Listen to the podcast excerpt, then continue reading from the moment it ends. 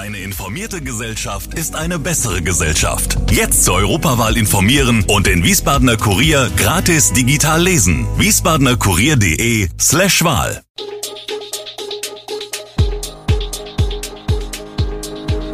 Gude, unser morgendliches News Update.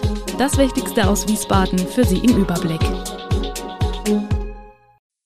Guten Morgen aus Wiesbaden an diesem 1. April. Windkraft im Rheingau doch wieder ein Thema. Das sind die Pläne für die Wiesbaden Biennale 2022. Hofheim, Baugebiet Vorderheide 2 erhitzt die Gemüter. Das und mehr gibt es heute für Sie im Podcast. Die umstrittene Windkraft ist im Rheingau mittlerweile doch wieder ein Thema. Die Grünen wollen das Thema Windkraft neu und unaufgeregt diskutieren. Befürworter und Gegner würden nämlich das gleiche Ziel verfolgen. Doch die Unsicherheit ist weiterhin groß. Nach dem erfolgreichen Kampf zweier Bürgerinitiativen gegen Windkraft im Rheingau, die zu Bürgerbegehren in Eltville und Österreich-Winkel und zum erbitterten Widerstand gegen den Bau von Anlagen in Stephanshausen und Lorch führten, sind die Befürworter der Windkraft auf Tauchstation gegangen. Daran hat sich der Offensive der neuen Bundesregierung für mehr Klimaschutz, drohender Versorgungsengpässe und der steigenden Energiepreise zum Trotz nichts geändert. Mit einer Ausnahme, beim Kreisparteitag Ende April wollen die Eltwiller Sozialdemokraten dafür werben, dass es im Rheingau einen neuen Anlauf für die Errichtung von Windrädern geben wird. Dass die Windkraft ein wichtiger Beitrag wäre, um im Rheingau dezentral klimafreundlichen Strom zu erzeugen, ist auch die Überzeugung der Grünen. Das sind die Pläne für die Wiesbaden Biennale 2022. Der neue Kurator Kilian Engels hat im September einiges vor auf den Theaterbühnen. Eine davon wird sich sogar in einen Strand verwandeln.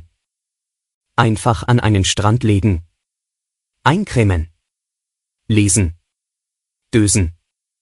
Und das mitten in Wiesbaden, mitten im Theater und alle schauen zu. Das ist die subversive 70 Minuten Performance Sun and Sea von Rugile Batschukaite, die bei der Wiesbaden Biennale 2022 zu erleben ist. Die Filme- und Theatermacherin aus Litauen wird eine der Bühnen des Staatstheaters in einen Sandstrand verwandeln. Und auf dem dürfen sich auch Wiesbadener unter den Bühnenleuchten tummeln. Man kann sich dafür bei uns anmelden, sagt der neue Festivalkurator Kilian Engels.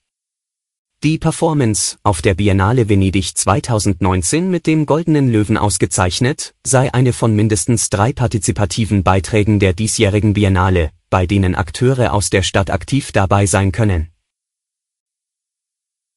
In Hofheim erhitzt das geplante Baugebiet Vorderheide 2 die Gemüter. Bürgermeister Christian Vogt, CDU, legt Widerspruch gegen den Parlamentsbeschluss zum Baugebiet Vorderheide 2 ein und will auf die Möglichkeit einer Revision vor Gericht pochen.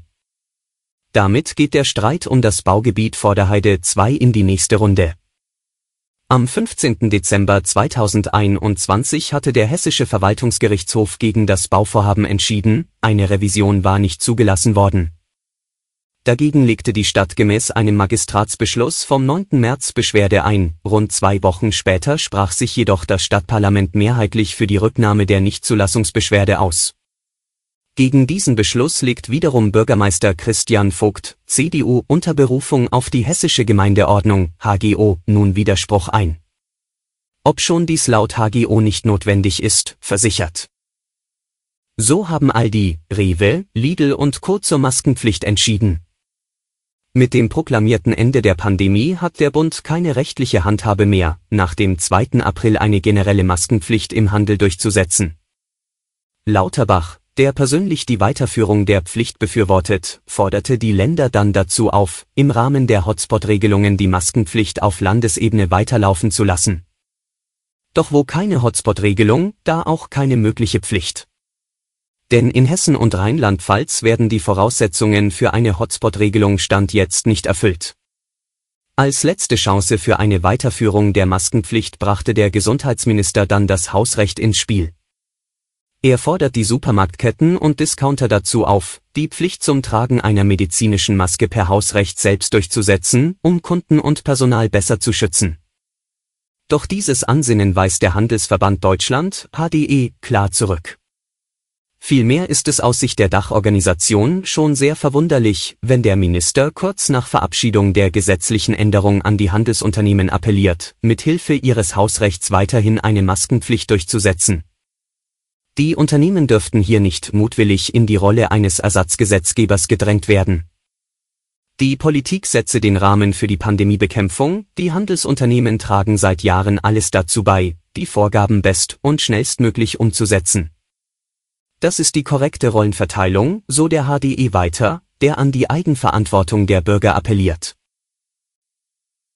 Alle Infos zu diesen Themen finden Sie stets aktuell auf wiesbadener-kurier.de. Gude Wiesbaden ist eine Produktion der VRM von Allgemeiner Zeitung, Wiesbadener Kurier, Echo Online und Mittelhessen.de. Redaktion und Produktion die NewsmanagerInnen der VRM. Ihr erreicht uns per Mail an audio.vrm.de.